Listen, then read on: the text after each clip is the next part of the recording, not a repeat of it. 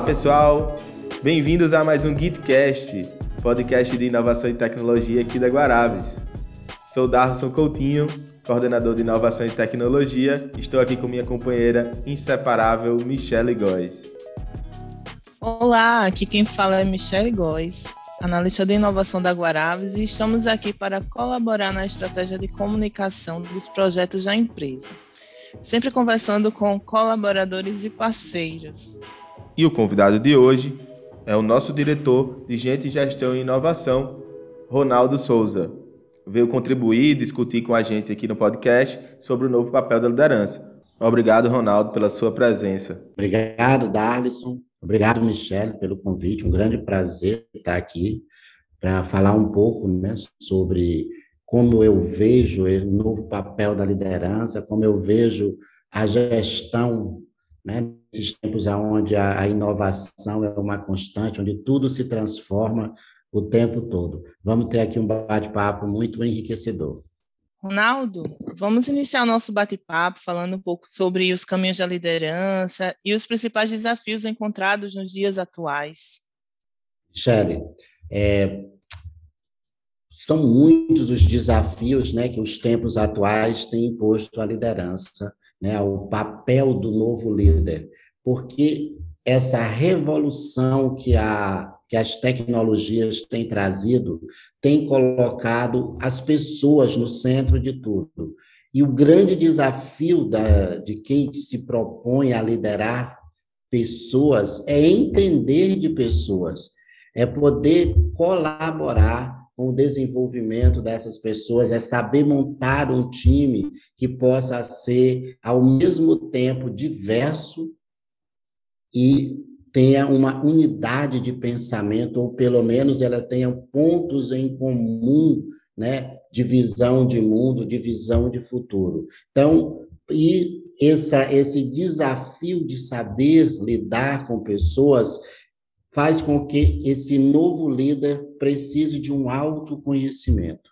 As pessoas precisam entender que eu não posso levar para outras pessoas aquilo que eu não entendo partindo de mim como uma, um elemento decisivo da minha forma de pensar, da minha forma de ser, dos valores que me constituem. Então, esse desafio de você entender de pessoas, ele eleva, né, o nível de liderança a um patamar que a gente nunca teve antes na história. A gente sabe que o líder ele precisa ter essa capacidade de inspirar as pessoas, mas muito mais do que inspirar as pessoas, esse novo líder ele precisa entender do momento de vida de cada um dos seus liderados, do estágio, né, da maturidade profissional que esses liderados estejam vivendo. Então, o grande desafio do novo líder é entender de gente. E para entender de gente, ele precisa primeiro se entender, ter um autoconhecimento para que ele possa saber lidar com as suas emoções e com a sua inteligência social.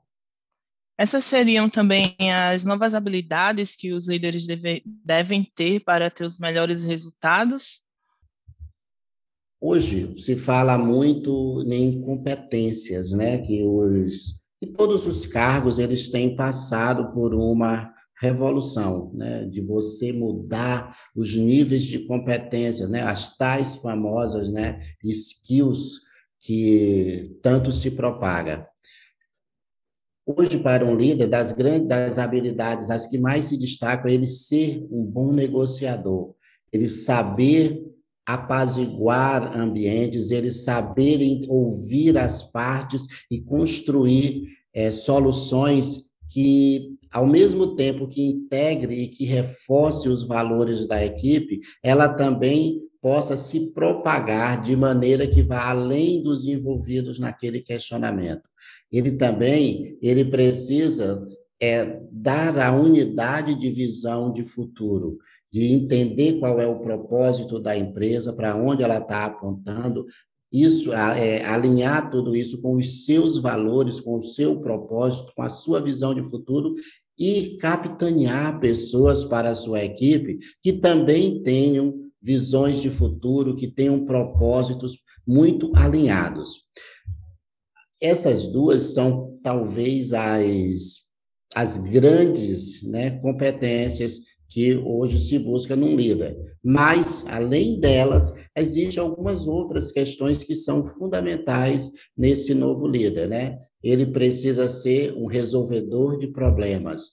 E quando a gente fala em resolvedor de problemas, é muito importante que a gente entenda que não é que ele tenha que ter resposta para todo, para todos os problemas ou para tudo. É que ele seja capaz de ajudar na construção das soluções, de saber fazer as perguntas certas às pessoas para construir os caminhos que vão levar à solução daqueles problemas. Então, isso é fundamental nesse novo líder, entre tantas outras variáveis que a gente pode elencar. Ronaldo, como você falou, o líder tem que entender mais de pessoas. E aí fica a pergunta aqui para você: qual o papel desse líder nesse processo que as empresas estão passando, nós também estamos passando, de humanização das relações de trabalho e da construção de um ambiente colaborativo? Dados, é muito importante que a gente entenda aqui algumas variáveis. É, existe hoje algumas linhas de gestão a gente pode chamar de liderança positiva, por exemplo, que é uma linha onde ela tem o seu princípio na liderança positiva, que é justamente você entender o que as pessoas têm de melhor e potencializar esse lado positivo dela. Além disso, a gente tem visto que os estudos da economia comportamental, ela também tem contribuído para entender que ambientes positivos são geradores de resultado. Alinhando né, com esses dois elementos da psicologia positiva, da economia comportamental, a gente tem um terceiro elemento, que são os avanços da neurociência, que tem compreendido como se dão os encadeamentos de um processo de decisórios, de comportamentos positivos do, do cérebro, né? como isso impacta em todo esse processo. Então, quando a gente fala de ambientes colaborativos, a gente está falando dessa capacidade que o líder vai ter de criar uma sinergia no seu grupo que as pessoas tenham aquele senso de pertencimento, que elas tenham em comum essa visão de futuro e que elas entendam que o propósito delas está alinhado com os propósitos dos seus líderes, que também é alinhado com os propósitos da empresa. Então, essa a soma de todos esses elementos é que vai gerar esse ambiente positivo. E a questão da colaboração, esta é uma variável indispensável no modelo atual. A velocidade com que o mundo gera informação, com que a gente tem cada vez mais dados para serem analisados, mais é, vieses né, de conhecimento, faz com que as pessoas não possam ter domínio sobre tudo. Então, você precisa do outro para complementar o seu conhecimento, para complementar a sua capacidade de realizar. O trabalho colaborativo ele vem muito neste sentido. Existe também aqui, é importante a gente ressaltar, uma mudança no modelo de trabalho. Existe cada vez mais uma tendência de que as pessoas deixarão de ser é, funcionários, deixarão de ser empregados e elas estarão trabalhando cada vez mais por projetos. Então, eu estou hoje num projeto trabalhando na empresa A com uma equipe. Amanhã eu vou estar numa outra empresa trabalhando numa outra, num outro projeto com uma outra equipe. Pode até ter alguns membros remanescentes da equipe anterior, mas o projeto, o ambiente, e certamente terão novos elementos para complementar aquela, aquele, aquela equipe. Então, isto faz com que a gente precisa tirar um pouco dos egos, né? De você achar que você sabe, de você achar que você é capaz de tudo resolver, de você achar que você é o senhor das razões e que a gente não tem mais isso, porque o tempo todo a gente vai ter que estar aprendendo. Né? Já existe aí uma coisa que é, é um consenso, né, de que o aprendizado ele é contínuo e ele precisa ser muito bem intencionado para aquilo que você deseja. Né? Lá você já vê isso, né? Na, lá no Oceano Azul, né? Que é um livro que é um best-seller que ele já tratava sobre essas questões e se a gente avançar nesse sentido, hoje a gente entende até mesmo por conta dessa revolução da informação e a da inovação com ciclos cada vez mais curtos, de que o aprendizado ele tem um prazo de validade muito curto. E você precisa entender que você tem que estar se renovando. Existem algumas linhas, né, ou algumas áreas de conhecimento. Aquele conceito de microlearning, não é isso? Isso até só para eu complementar aqui, Darson, essa, essa meu raciocínio, né, é a questão também de que existe algumas áreas de conhecimento que o prazo de validade do conhecimento é de quatro anos e meio. Então, quatro anos e meio depois, aquilo que você aprendeu já caducou. Então, você não é mais senhor das suas razões, porque aquilo que te trouxe até aqui não te garante caminhar no presente, muito menos te levar no futuro. É, Ronaldo, falamos de humanização, de ambiente colaborativo, e eu queria saber um pouco sobre como, como que um líder pode gerar engajamento na sua equipe. Michele, tem algumas é, pesquisas que dizem que a geração de engajamento ela depende principalmente de dois elementos. Um é o senso de pertencimento, o outro é o papel do líder. Como também existem muitas pesquisas que já nos comunicam que o que faz as pessoas pedirem demissão são os seus líderes, a forma como eles atuam e como eles praticam a sua liderança. Então, para você perguntar como o líder poderia gerar engajamento, antes de tudo, a gente precisa que esse líder trabalhe em uma empresa que tenha um ambiente propício, que ela tenha políticas é, de gestão de pessoas que possibilite que este líder pratique o melhor em relação à gestão de pessoas, em relação à diversidade. Porque quando a gente fala, por exemplo, de diversidade, você não basta ter uma equipe diversa, você precisa ter um ambiente onde essas pessoas se sintam é, parte daquilo, onde elas se sintam respeitadas, aonde elas, aonde as pessoas todas criam uma rede de proteção para um bom funcionamento da empresa.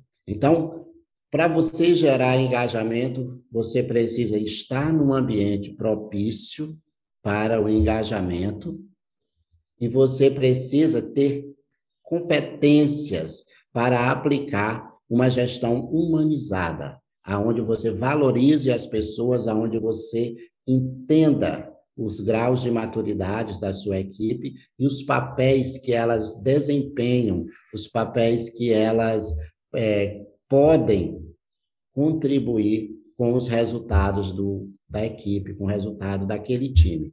Então, engajamento ele está muito bem direcionado a uma cultura organizacional que não seja tóxica e a líderes que sejam comprometidos com uma política humanista de gestão de pessoas. Ronaldo, lá no começo você falou que o líder tem que ser um resolvedor de problemas. O que muda na tomada de decisão desse novo líder, é, com as metodologias ágeis, com a transformação digital, com os avanços tecnológicos que a gente tem hoje? Antes de tudo, é preciso que a gente diga que as etapas do processo decisório, elas continuam as mesmas, certo? Que é você saber o problema, identificar quais são as causas desse problema, identificar as possibilidades em resolvê-los, tomar uma decisão, né, uma escolha entre essas possibilidades, qual a que melhor se aplica, e depois você fazer a análise dessa, dessa decisão que você tomou.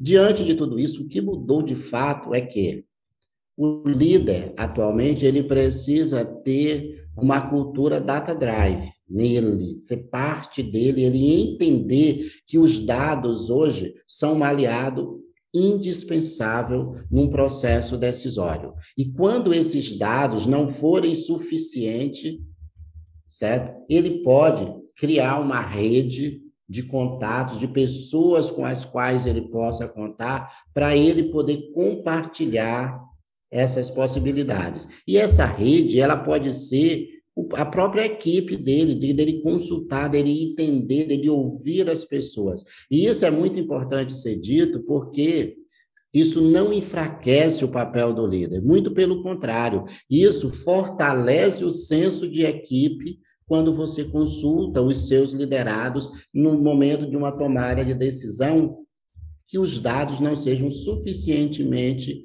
é, claros para você de forma muito assertiva, escolher uma das possibilidades dessa tomada de decisão. Uma outra coisa que é fundamental em tudo isso é que a expertise, o seu conhecimento do negócio, o seu conhecimento que você traz com você de você ter uma visão empreendedora, independente de você ser o dono do negócio ou não, porque a gente precisa entender que o empreendedorismo, ele não se dá apenas para você abrir o seu próprio negócio, você pode empreender em negócio dos outros.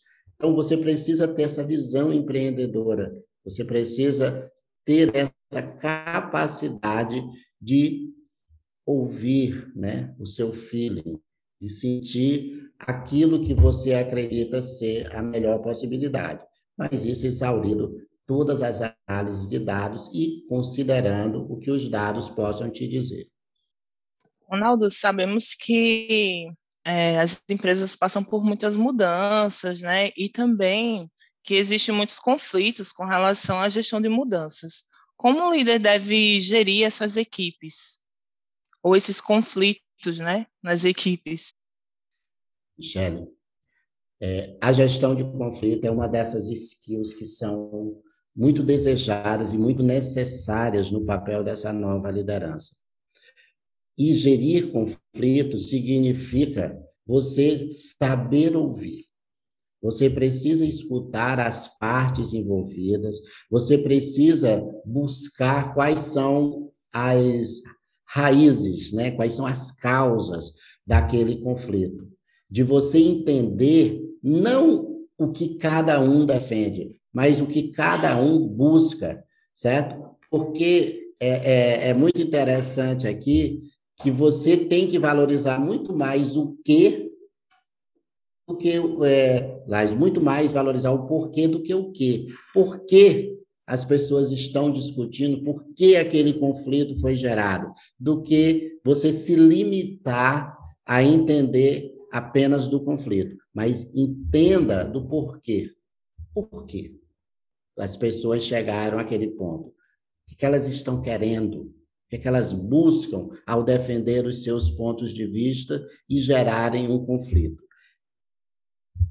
E aqui é muito importante que a gente fala, né, que aqui são conflitos institucionais, porque quando são conflitos pessoais, você vai perceber que ou você errou quando você montou a equipe, ou você vai buscar aquele ponto, aquela visão de futuro que une os elementos da equipe. Você vai trazer essas pessoas para esse ponto, aonde elas têm uma visão de futuro onde elas querem, elas desejam coisas muito semelhantes. E isso é fundamental. o líder possa ter esse conhecimento e tenha essa capacidade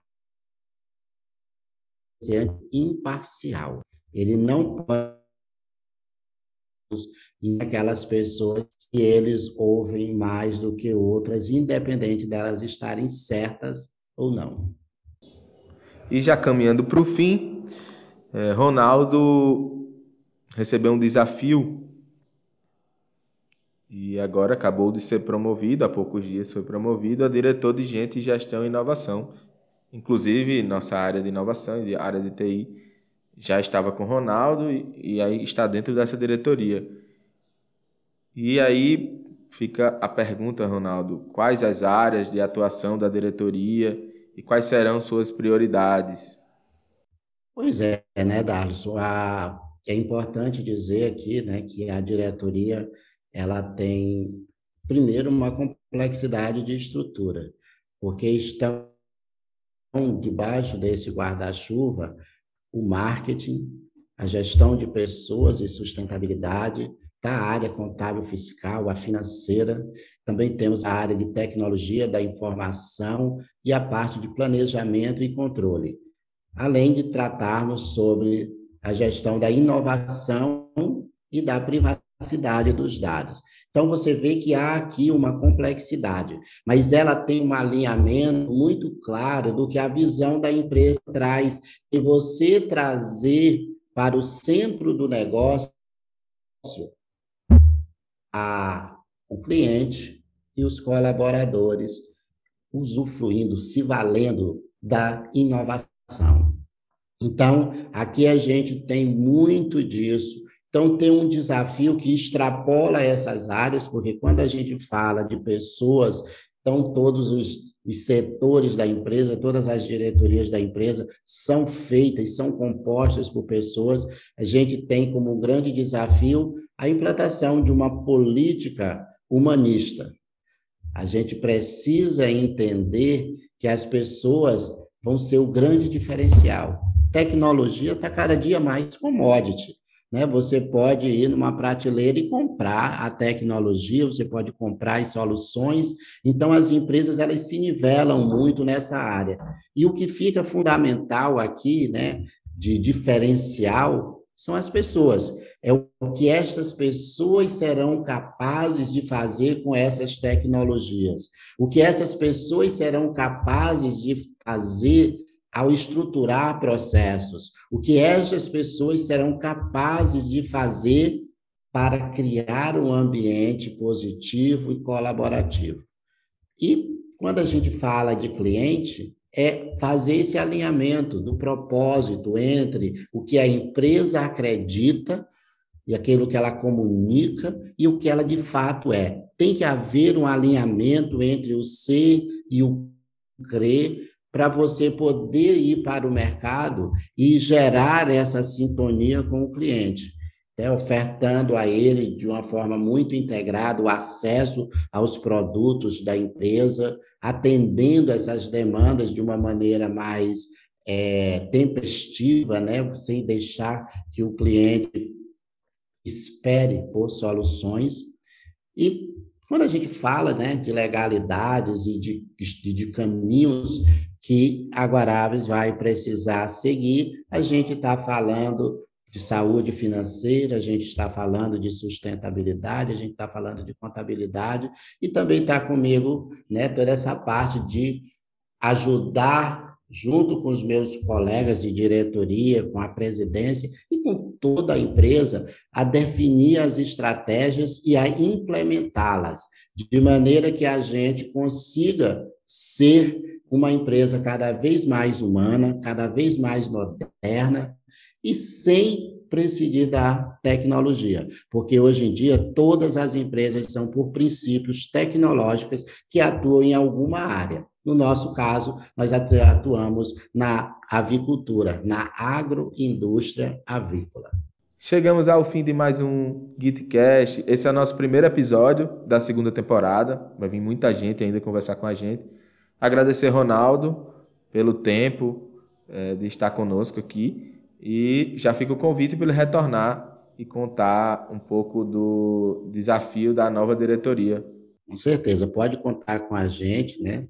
Da mesma forma que eu vou contar com vocês para fazer essa promoção da inovação, para que a gente possa trilhar os caminhos que a nossa estratégia vai definir como necessários para a empresa alcançar a visão que ela tem, que ela se impôs, né, até 2024. A todos que nos escutam, muitíssimo obrigado certo? E quem quiser saber um pouco mais sobre os meus pensamentos, a minha visão de negócio, eu tenho um canal no YouTube chamado Ronaldo Souza, e lá eu falo sobre liderança, falo sobre gestão, tecnologias e inovação. E também recebo convidados para compartilhar conhecimentos. Então, fiquem à vontade de se aprofundar um pouco mais na minha forma de pensar, aquilo que certamente vai marcar a minha maneira de ser o diretor aqui da Guarabes. É isso aí, pessoal. Nos próximos episódios continuaremos recebendo e conversando com colaboradores e parceiros do GIT, Guarabes Inovação e Tecnologia, sobre o processo inovativo da Guarabes. Obrigada e obrigada, Ronaldo. Até a próxima.